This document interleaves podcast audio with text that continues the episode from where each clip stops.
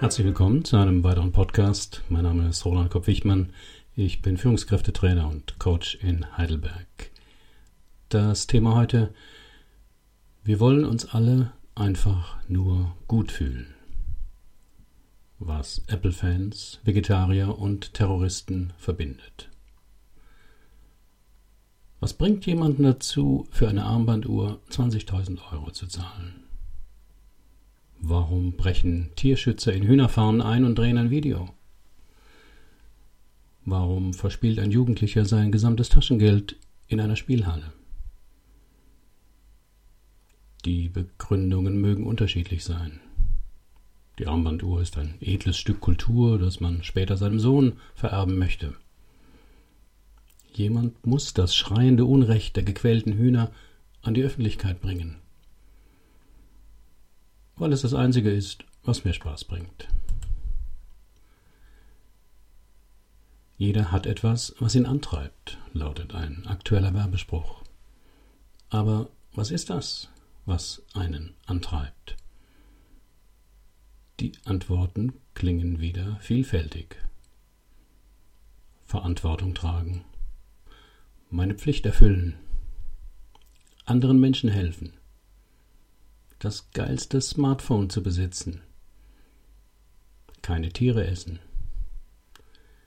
Die Ungläubigen bestrafen.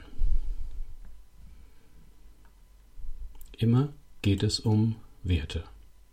Werte wie Macht, Status, Gutsein, richtiges Tun oder einfach Spaß haben. Aber letztlich geht es darum, dass wir uns einfach nur gut fühlen wollen mit dem, was wir tun. Einer verkauft sein Auto, um seinen Beitrag zur Klimaverbesserung zu leisten. Der andere kauft sich ein neues Auto, das durchschnittlich 20 Liter auf 100 Kilometer verbraucht. Das Motiv ist dasselbe. Das Mittel unterscheidet sie. Ja, aber das ist doch nicht richtig, lautet der Einwand bei manchen Handlungen. Und schon sind wir in der moralischen Debatte. Menschenrechte in China, Billigklamotten durch Kinderarbeit, Kleinkinder impfen, Putins Machtbestreben, deutsche Waffenlieferungen nach Saudi-Arabien. Niemand macht es richtig. Also in dem Sinn, dass es alle gut finden. Das schaffte nicht mal Nelson Mandela. Weil es Gut und Böse nicht gibt. Höchstens das Einteilen danach ist böse. Weil es auch falsch und richtig nicht wirklich gibt. Höchstens aus einer bestimmten Perspektive, innerhalb eines Systems mit engen Grenzen, zum Beispiel dem eigenen Denken, das man für normal oder vernünftig hält. Einer Ideologie oder einem Glauben, den man aber für ein natürliches Gesetz hält oder gleich direkt von Gott gegeben.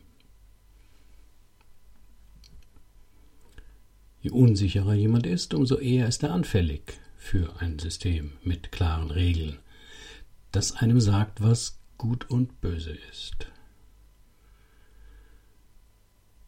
Aber ein Motiv eint uns alle, egal in welchem Land, welche Religion, welches Geschlecht. Wir wollen uns einfach nur gut fühlen mit dem, was wir tun und mit dem, was wir unterlassen. Der eine braucht dazu das neue iPhone 6, der andere den Verzicht auf alles, was Augen hat, und der dritte einen Sprengstoffgürtel. Zum Glück können wir wählen, was uns gut fühlen lässt. Theoretisch zumindest. Und was brauchen Sie heute?